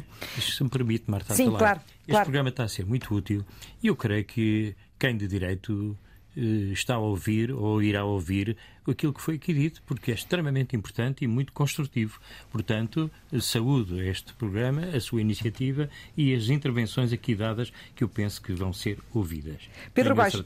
Sim, muito obrigada. Uh, Pedro Guais, gostava de ouvi-lo sobre esta questão também, esta, estas preocupações ao nível como vão funcionar certos centros uh, de acolhimento, portanto, as primeiras portas quase de entrada uh, de muitas pessoas quando chegam a Portugal. antes de mais, e depois tem aqui uma outra questão que tem a ver também mais um bocadinho com olharmos para o futuro. Muito bem, eu, eu creio que no que respeita quer aos centros temporários, quer ao centro de detenção, não vai haver mudanças radicais. Eles vão permanecer tal qual estão, apenas a sua jurisdição mudará de uma instituição para outra. Neste caso, para a PSP, parece-me eh, que será quem superintenderá os aeroportos e, portanto, estes centros de, de, de eh, estada temporária ou de detenção. Aí não haverá grandes conflitos, até porque nós estamos integrados num espaço Schengen que nos obriga a cumprir determinados regulamentos e eles não serão de todo incumpridos. Parece-me que algumas das ideias que passaram por aqui nos sugerem que a complexidade do sistema, ao invés de ter diminuído, aumentou. Por exemplo, passamos a, ter uma superintendência política sobre as migrações partilhada em pelo menos três ministérios: o Ministério dos Assuntos Parlamentares, o Ministério da Administração Interna e o Ministério da Justiça. E isto significa que temos que construir aqui um caminho de concertação entre eh, estas estruturas com uma organização que eh, possa reorganizar o sistema. E eu aí vejo esta, eh, a, a, o Conselho Diretivo da AIMA como uma comissão instaladora, ou seja, parece-me que nestes primeiros anos o que estará em causa é a organização do sistema a partir do seu interior e a construção de novas estruturas que permitam a ligação entre as diferentes entidades do Estado para a construção de um sistema que seja eficiente a médio prazo. O que significa que no curto prazo eu não prevejo que possa haver grandes alterações. Sim. Mas esta comissão instaladora vai ter que continuar a, a passar os, os, vistos e as licenças às pessoas, etc., que vai, aumentam mas, cada mas, vez mais. Mas desburocratizando um pouco o sistema e retirando a parte, digamos, do ónus do imigrante ter que provar que é honesto e legal, Uhum. Isto significa que uma parte destes vistos passam a ser eh, apenas eh, mais simples de serviços administrativos e, portanto, designadamente na sua renovação será bastante mais simples. Com o visto CPLP, com o visto de trabalho, também estará este trabalho facilitado. Agora, isto levará algum tempo e este tempo significa que temos aqui uma lista de espera de 270 mil que também tem que ser resolvida rapidamente, ou seja, que não podemos prolongar este, eh, esta Estes 270 no... mil terão que ser já uh, resolvidos pela nova agência, porque não me parece que até ao final do mês o CEF consiga. Não, seguramente. O que não, o que não, pode ser é automático, ou seja, não podemos passar o sinal de que não há aqui uma vigilância sobre o sistema eh, nesta transição e que há aqui zonas cinzentas onde, de facto, as máfias e o, e o crime organizado poderá ser tentado a penetrar. O facto de nós termos anunciado muito antes do momento da extinção do CEF pode também ter contribuído para a entrada em Portugal e para a manifestação de interesse de alguns imigrantes, eh, sobretudo provindos do crime organizado, que eh, possam eh, estar a tentar procurar esta, este, este vazio no sistema. Portanto, parece-me que, em termos da arquitetura do sistema, eh, esta separação está, eh, está bem pensada. A organização do, do momento seguinte essa ainda, ainda está longe de, de estar concretizada. também me parece que em termos de formação dos próprios agentes e dos, e dos atores estatais, essa está muito atrasada e temos que necessariamente acelerar. Hum. Isso é importante também, não é? Nesta transição, se bem que, como se disse aqui, eh, eu penso que há uma margem aqui para que essa transição seja feita ao longo dos próximos dois anos, pelo menos tem sido isso que tem sido noticiado. Há pouco falava do nosso mercado de trabalho, da capacidade que ele tem também ainda de uh, absorver uh, imigrantes e, e eu gostava de perceber, nós estamos ainda numa fase em que tem crescido todos os anos a quantidade de pessoas que vêm para Portugal e que uh, querem uh, viver cá e trabalhar, estudar também, uh, algumas delas. Um, isto é uma tendência que se vai manter nos próximos anos, Pedro? Até porque eu sei que segue de perto e estuda estes, estes fluxos. Ou, ou isto vai ter que parar um dia?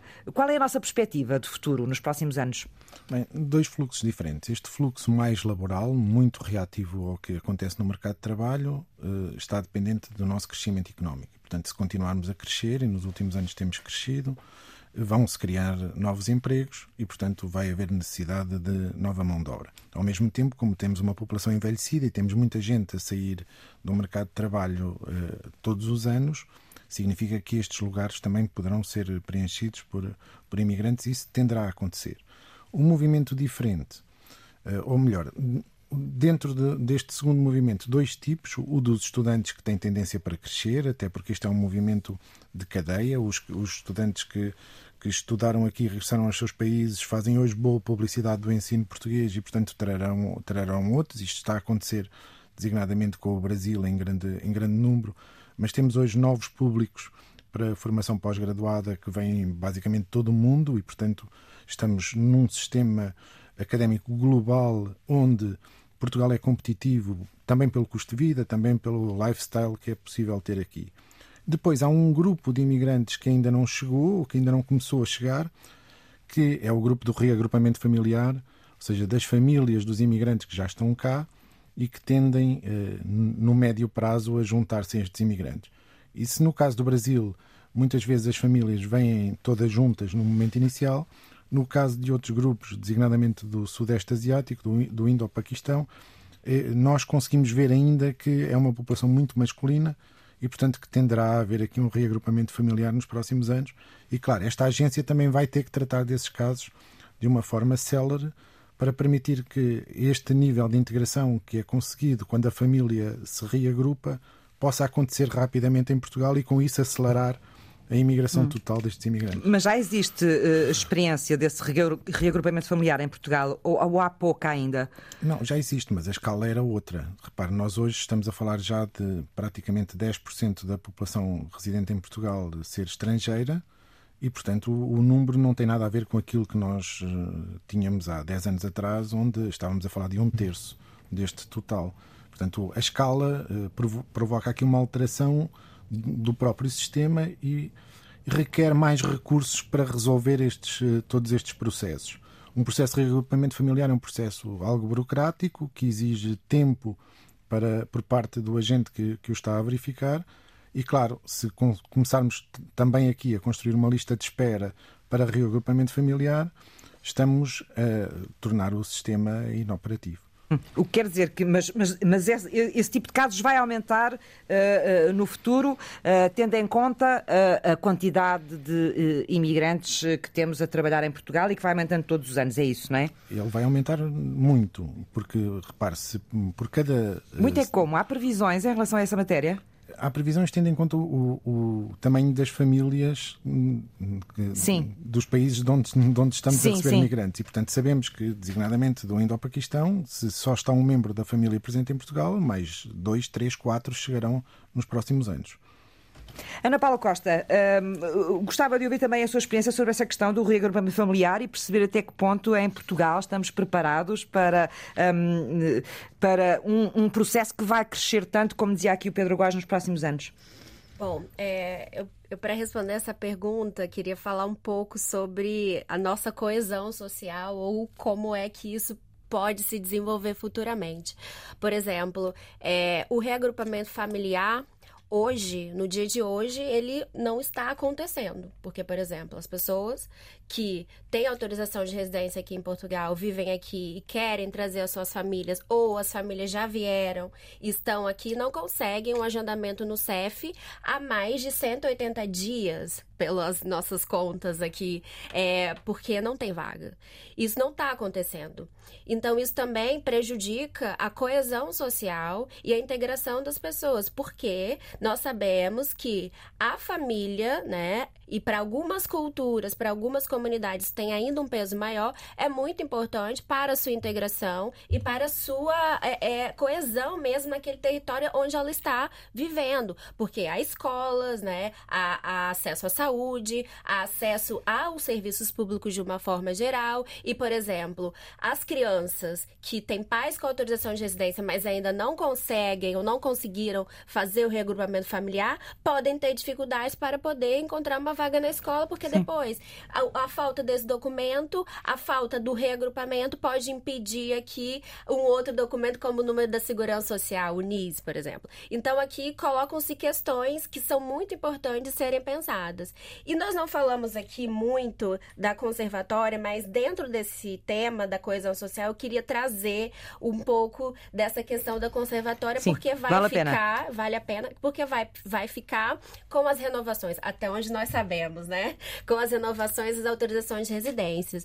E aí há uma questão que está relacionada. Deixe-me só uh, para, para as pessoas poderem acompanhar, portanto, todas as funções uh, uh, do CEF passam a estar distribuídas por sete organismos, como eu dizia aqui no início. as funções administrativas, uma parte delas vai para o Instituto de Registros e Notariado. É disto que estamos a falar, certo? Exatamente. Pronto. Aqui... Agora volto ao seu raciocínio. Sim, aqui tem uma questão que a princípio pode não ser tão intuitiva, mas é, e está relacionada à coesão social, e também a falta de investimentos nos serviços públicos portugueses, que é a conservatória já tem uma alta carga de trabalho, é difícil conseguir vagas para renovar os cartões de cidadãos. As pessoas portuguesas e as pessoas com nacionalidade portuguesa têm imensas dificuldades para conseguir vagas na, nas conservatórias e agregado a toda essa demanda vai juntar a princípio, pelo que nós sabemos, as renovações, as autorizações de residências. Ou seja, uma demanda que já é alta, uma dificuldade de agendamento na conservatória que já acontece para todos os serviços, vai juntar com uma outra demanda de autorizações de residências Exatamente. que também é alta. Aliás, nós e... temos na comunicação social diariamente quase, não é, reportagens, quer na televisão, quer na rádio também, não é? Das filas das pessoas uh, para terem acesso aos serviços, das filas para as senhas, de gente que vai de madrugada para a porta dos serviços para conseguir ser atendida. Estamos a falar disso, não é? Exatamente. E isso vai juntar-se agora de... também. Sim, a juntar aqui as autorizações de residência e numa perspectiva de não contratação de mais recursos humanos. E aí, isso está relacionado à coesão social, por quê? Pode-se criar um sentimento de separação entre nós e eles, porque aqui pode-se criar um entendimento que estão disputando por serviços públicos, porque o Estado não está conseguindo resolver o problema dos portugueses e das pessoas que vivem em Portugal, e pode-se ser utilizados aqui como falsas guerras culturais, e ao invés de uma reestruturação fomentar melhor integração, mais coesão social, melhor acolhimento, se não foi feita de uma forma que pensam em todos os fatores que estão relacionados a essa mudança, que são muitos, pode criar aqui é, esse sentimento que muitas vezes acontece em outros países de nós, é, a comunidade, né, e os imigrantes, eles, os outros, né, que estão aqui para disputar os nossos recursos, nossas vagas, os nossos agendamentos. Isso é muito perigoso, sobretudo num constante crescimento de movimentos populistas, de movimentos de direita radical populistas, e isso não é bom para a sociedade portuguesa, isso não é bom para, para o nosso país, porque de fato os imigrantes estão aqui parte da comunidade, parte do país e também se relacionando com a comunidade de acolhimento e no fim todo mundo quer ter a sua vida resolvida, Sim. quer ter o seu direito garantido. Isso é muito claro, importante. Claro. Não, é uma questão muito importante e é subterrânea, não é? Exatamente. Não se está por ela, só se está por ela de repente quando faz faísca e aí vamos tentar perceber o que é que aconteceu. Carmen Belfort, gostava de ouvir sobre isto também, sobre a questão da coesão social e como é que a temos resolvido em matéria de imigração. Bom, eu gostava de chamar a atenção para o nível de burocracia associado aos processos de regularização e acesso aos serviços públicos em Portugal. Nós somos um país, infelizmente, que gosta muito de burocracia, mas que ainda não, em nosso entender, chegou à conclusão que não tem estruturas para ter este grau, de, este nível de, de burocracia. Sim.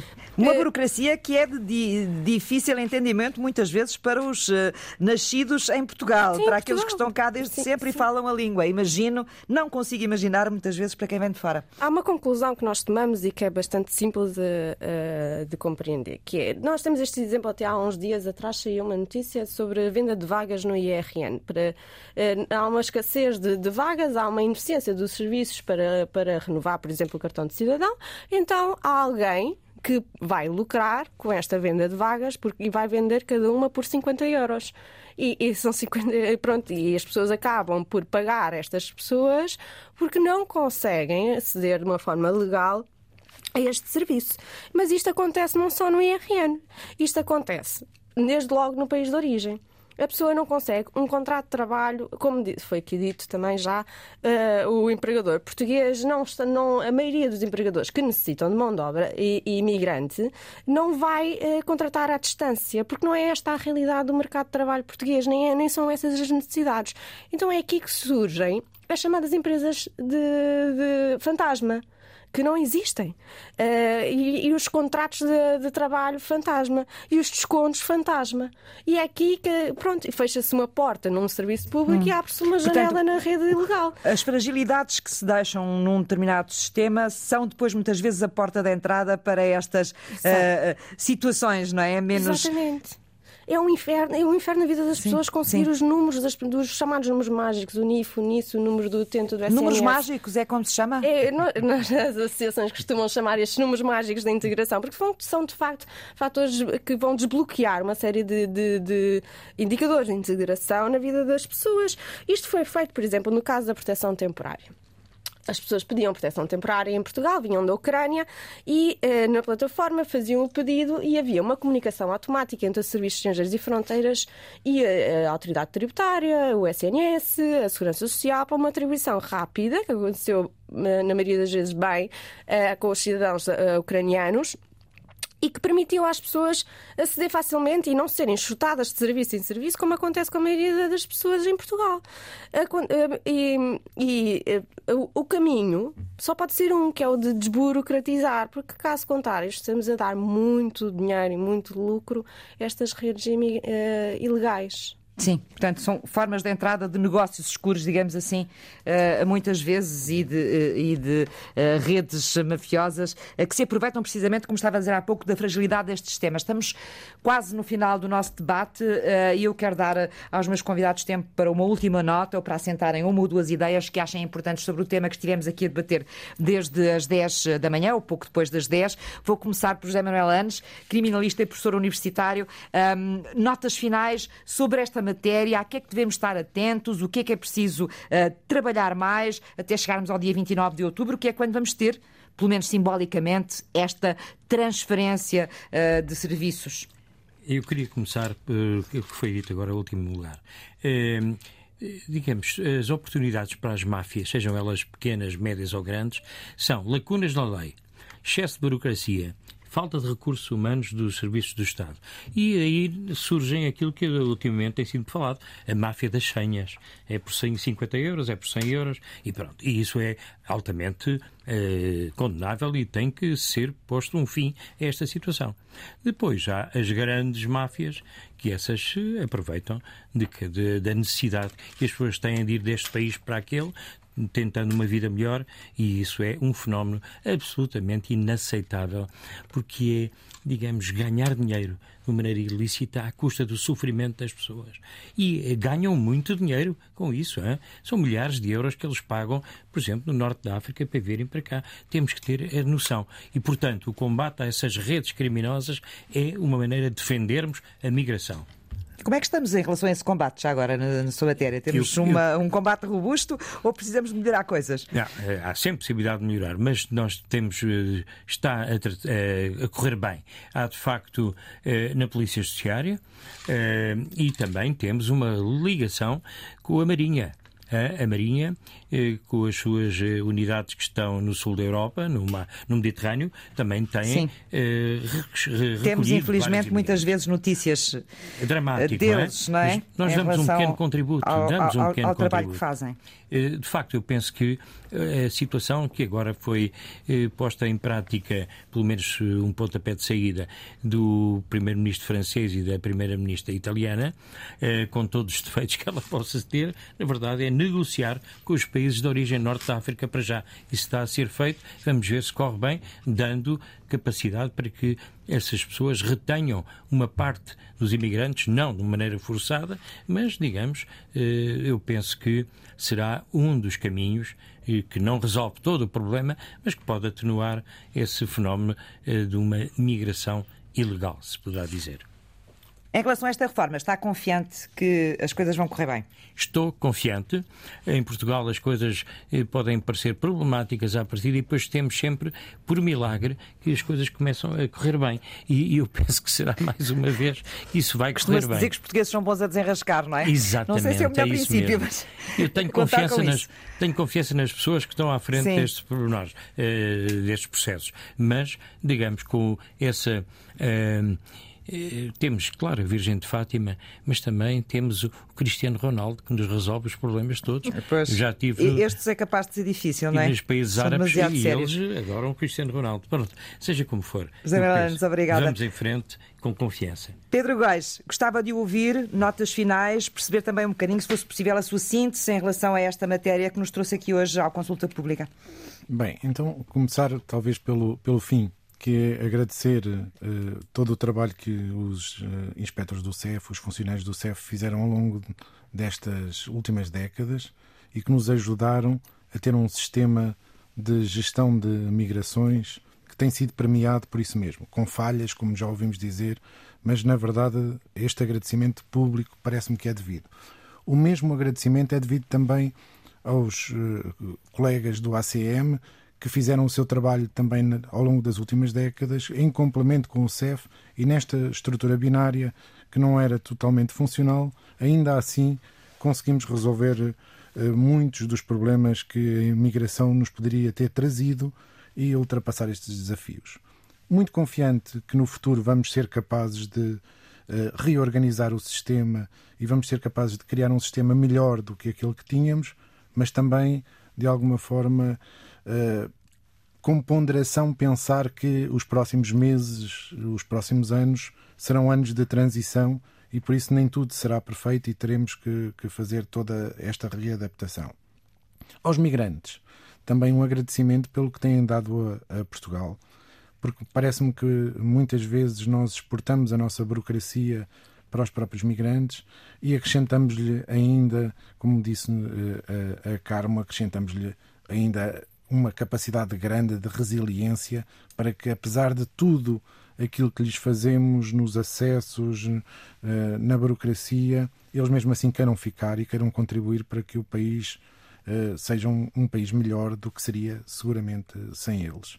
Em termos de, de organização hum, da AIMA, que me preocupa, preocupa-me que há algumas áreas onde nós, investigadores, temos algumas dependências, como seja a estatística, os dados, possam não estar imediatamente assegurados e nós não podemos ter quebras de série aqui nas estatísticas que vamos tendo em relação aos migrantes que acolhemos. Precisamos de acelerar muito rapidamente os processos que estão pendentes e por isso é necessário mais recursos, é necessário recrutar e nós temos muita gente preparada à espera de uma oportunidade para poder colaborar nestes processos E creio que debates como estes, depois do dia 29 de outubro, continuarão a ser precisos Vão ser mais importantes, haverá mais dúvidas, com certeza, com depois certeza. do dia 29, até do que há agora. Uh, Deixe-me só, uh, antes de fecharmos, colocar-lhe uma outra questão, uh, muito rápida, porque tem-se falado muito que este novo sistema, esta reforma que é feita, tem como objetivo também fazer uma ponte melhor com uh, aquilo que são as políticas europeias em termos de imigração, e eu gostava que nos desse um- esse, esse contexto para percebermos até que ponto, o, o que é que está aqui em causa. Está em causa, sobretudo, este- estes dois níveis que têm sido aqui destacados. Por um lado, a vigilância na chegada de migrantes através das nossas portas de entrada, que no caso português são essencialmente os aeroportos, e, portanto, haver uma vigilância de quem entra no espaço Schengen a partir de Portugal está devidamente controlado. Por outro lado, ao nível da integração, onde temos tido múltiplas falhas e onde os processos são muito complexos, há realidades que não falamos aqui, como acolhemos todos estes imigrantes, mas não construímos mais casas, esperamos que eles tragam as famílias, mas continuamos a não construir mais casas. A questão da crise da habitação é muito importante e impacta muito também na questão dos imigrantes. sim. Exatamente, e portanto há todo, todo esse, toda essa dimensão e há políticas europeias hoje para a integração que estão eh, a chegar a Portugal também com o PRR e que eu espero que contribuam para que essa integração seja não apenas mais efetiva, mas mais rápida para que o seu sucesso pessoal seja também o sucesso de nós todos. Pedro Góis, sociólogo da Universidade de Coimbra, obrigada também eh, pelo seu tempo, ter estado connosco nesta conversa ao longo desta manhã na Antena 1. Carmo Belfort, vamos ouvi-la também eh, com as suas notas, as suas preocupações ou a sua agenda, porque não, em relação a estas matérias para as próximas semanas, ou a agenda da plataforma de apoio aos refugiados. Bom, vamos continuar a trabalhar e a dialogar com, com- com os decisores políticos responsáveis. Estamos, não, não estamos pessimistas, partilhamos da esperança eh, que tudo se irá encaminhar. Vai ser doloroso, vai haver muitas dores de crescimento neste, neste processo, eh, mas, hum, mas temos esperança que, que seja tomado também como uma oportunidade de corrigir muita coisa que aconteceu mal, que, que foi, que correu mal e também aproveitar muita coisa boa que se fez ao longo deste- destes anos. Eh, Há lições que são eh, eh, muito importantes de, de- de interiorizar, como é a lição de- dos recursos, da escassez de recursos humanos. Como eu disse, desde 2008 que o CEF tem vindo a apontar eh, como um maior desafio à integração de migrantes. Desde 2015 que passou a referir nos seus relatórios como problemático, a partir de 2019 utilizou a mesma expressão estado de ruptura. E isto não pode voltar a acontecer. Para a falta de gente a trabalhar no Serviço de Serviço Estrangeiros e Estrangeiros e Fronteiras, Fronteiras. e dar resposta à quantidade de pedidos, não é? Exatamente, e ao investimento no próprio serviço, Sim. além dos, dos, dos recursos humanos. Há que perspectivar as migrações de uma, vis- de um- uma forma humanitária eh, e não ver os imigrantes e os refugiados como uma ameaça, amea- naturalmente, atendendo às dimensões de segurança nacional, mas não considerar as pessoas como uma ameaça porque não há base factual para, esta, para, para estas afirmações. E pensar-se em alternativas à detenção alternativas a estes espaços de detenção que estão nos aeroportos, porque é esse o caminho a seguir e, foi esse, e é esse o caminho que muitos Estados-membros da União Europeia estão a seguir. E existe vontade política e estratégia de utilização de fundos europeus nesse sentido em Portugal, portanto isto já está a ser pensado. Agora, pá, tem que sair Essa questão papel. tem sido discutida há vários anos, Carmo Belfort, mas não tem avançado. Exatamente, e acho que agora é o momento de voltarmos a abrir este, esta discussão e, de facto, falarmos de uma forma séria como é que as migrações poderão ser eh, eh, eh, eh, geridas de uma forma responsável, mas também humana. E também eh, algumas lições muito boas, por exemplo, muito recentes, este caso da Ucrânia que eu referi, houve um simplex dos processos de regularização que permite que foram uma via verde para a integração das pessoas. É importante dar-lhes os instrumentos necessários e não, eh, não afogar as pessoas num mar de burocracia tal que as impede de, de até de contribuírem para o, seu, para o país de acolhimento. E, por exemplo, até eh, indo mais atrás a 2020, a um despacho do governo que veio de regularizar temporariamente as pessoas, eh, garantindo o acesso aos serviços públicos durante a pandemia, que são de facto medidas temporárias ad hoc que deviam ser eh, tornadas definitivas e, e como apresentadas como uma solução estrutural e não uma solução temporária que não resolve os problemas de raiz. Mas é isto. Queria terminar também com uma mensagem positiva e de esperança, porque de facto é o momento ideal para voltarmos a abrir todos estes temas no debate público e, e, e, e corrigirmos muita coisa que, que, que, correu de facto mal e, e, congratularmos tudo o que correu bem, o trabalho dos Serviços Estrangeiros e Fronteiras e, temos confiança na nova agência e nos decisores políticos uh, que irão uh, decidir como é que as coisas vão funcionar no futuro. Carmen Belfort, obrigada também, obrigada. Uh, coordenadora do Gabinete Jurídico da Plataforma de Apoio aos Refugiados, é jurista e é especialista em Direito das Migrações. Vamos ouvi-la, Ana Paula Costa. Queria deixar-lhe as notas finais também deste programa, uma vez que não foram ouvidos eh, nesta reforma, aqui podem ser ouvidos e é bom também que os ouvintes da Antena 1 conheçam as vossas posições nesta matéria e as vossas preocupações. Claro, bom, é, é compreensível que nenhum processo de mudança nesse nível seja fácil, né? Porque envolvem vários fatores, mas nós temos que olhar para o futuro e eu acho que é uma oportunidade de, pensando que não houve esse envolvimento no passado, nesse processo, que agora haja envolvimento mais participativo da sociedade civil, particularmente das associações de imigrantes, mas também da academia de outros atores, porque é fundamental. É muito importante também garantir que esse acúmulo de experiência do CEF, do ACM, ele passe para essa nova estrutura e que haja contratação de novos funcionários, que haja transferência de boas práticas, que haja uma melhor formulação de recursos tecnológicos para a agência e para os outros sistemas que vão trabalhar com a segurança. Isso é fundamental.